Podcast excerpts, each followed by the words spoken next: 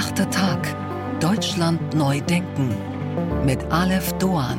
Einen wunderschönen guten Tag allerseits. Willkommen zu unserem Audio-Wochenend-Magazin. Wie schön, dass Sie dabei sind. Wir freuen uns heute für und mit dem Igel. Wir empfehlen Ihnen kostenlose Lehrstunden aus einer der weltweit führenden Spitzenuniversitäten. Und wir sprechen über den Mann ohne Eigenschaften.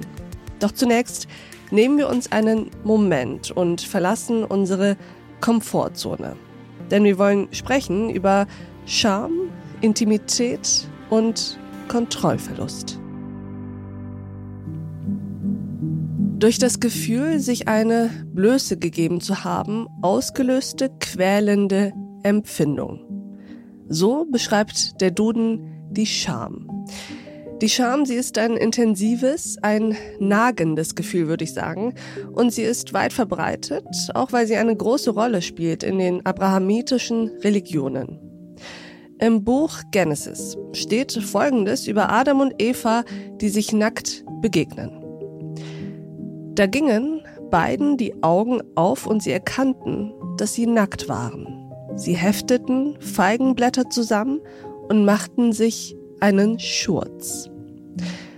Scham hat also viel mit Körperlichkeit, mit dem Zulassen von Nähe und Intimität, auch dem Abgeben von Kontrolle zu tun. Wann, wo und vor wem wir Scham empfinden, das sagt allerdings auch sehr viel über unser Innerstes aus. Über all das sprechen wir in dieser Folge. Über das Betäuben von Scham mit Alkohol, über die Angst, sich fallen zu lassen, über die uninszenierte, die nackte Begegnung mit unserem Gegenüber und uns selbst. Meine Damen und Herren, Christine Koschmieder.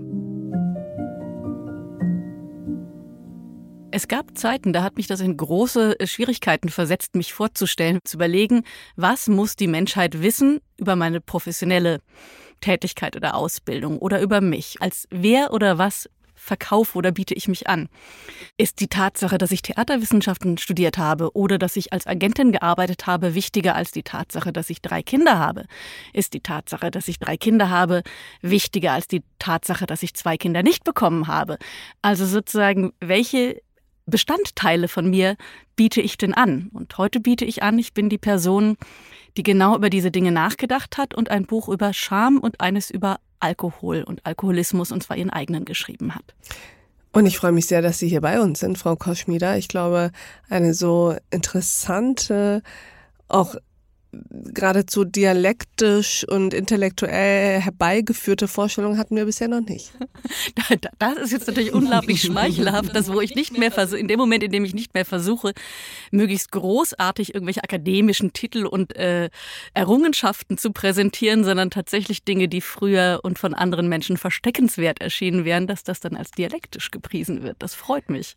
Erzählen Sie uns mal, Frau Koschmieder, mm, wie es dazu kam, dass Sie entschieden haben, ich schreibe ein Buch über Scham, insbesondere im Zusammenhang mit Alkohol, aber auch mit Sexualität. Im Grunde kann ich aus heutiger Sicht sagen, dass es quasi eine Zwangsläufigkeit äh, ist, wenn ein Mensch, der suchtartig trinkt oder getrunken hat, so wie das bei mir der Fall war, ich bin also alkoholkrank oder Alkoholikerin, und das Beenden des Konsums hat ja nicht nur zur Folge, dass sozusagen gesundheitlich und psychisch bestimmte Dinge sich verändern, sondern es gibt eine Metapher in der, in der Suchttherapie, die sagt, es, die Sucht sei ein Eisberg, von dem wir nur das oberste Siebtel außen sehen. Und alles, was darunter liegt, die eigentlich Dinge, die dazu führen, dass ein mhm. Mensch ähm, sich zu betäuben beginnt oder betäubt hat, so viele Zeit, so viele Jahre, ähm, das sei trocken zu legen. Und das sind ja die Dinge, die dann passieren, wenn man aufhört zu trinken. Wann haben Sie aufgehört zu trinken? Äh, Im Februar 2021. Würden Sie sagen, dass Sie genau diese Dinge, die zum Alkoholismus bei Ihnen geführt haben, trockengelegt haben mittlerweile? Ich bin mittendrin und, mhm. und das ist vielen Dank für die Frage, weil die meisten Menschen denken, wenn jemand schon dreieinhalb Monate in einer Suchtklinik war, dann käme man daraus quasi phönixartig aus der Asche geheilt und alles sei nun dufte und nun könne man also alles ganz anders machen. Und äh, eigentlich fängt die Arbeit dann erst an und es ist eigentlich in meinem Falle vor allem eine Arbeit, äh, wo es um Beziehungen und Emotionen geht, ja, weil das Trinken bei fast allen Menschen ja etwas deckelt, niederhält, was nicht in der Realität stattfinden darf, was nicht vereinbar ist mit dem Selbstbild oder ja. so. Und ja, das macht man nicht im Handumdrehen in zwei Jahren. Absolut, das glaube ich Ihnen gerne. Und trotzdem haben Sie natürlich viel reflektiert, über sich selbst auch nachgedacht, über die Ursprünge, über die unterschiedlichen Facetten. Sie haben eben von Betäubung gesprochen. Was haben Sie eigentlich versucht zu betäuben? Und an dieser Stelle blenden wir uns aus. Diese Folge in voller Länge finden Sie auf thepioneer.de und in unserer Pioneer App. Wenn Sie noch kein Pionier sind, tja, dann sollten Sie sich jetzt dazu verführen lassen. Probieren Sie es aus, hören Sie sich all unsere Podcasts an, lesen Sie all unsere Artikel und Newsletter, kommen Sie zu unseren Live-Events an Bord. Ich verspreche Ihnen, es lohnt sich. Bis dahin, auf sehr, sehr bald. Ihre Alef Doan.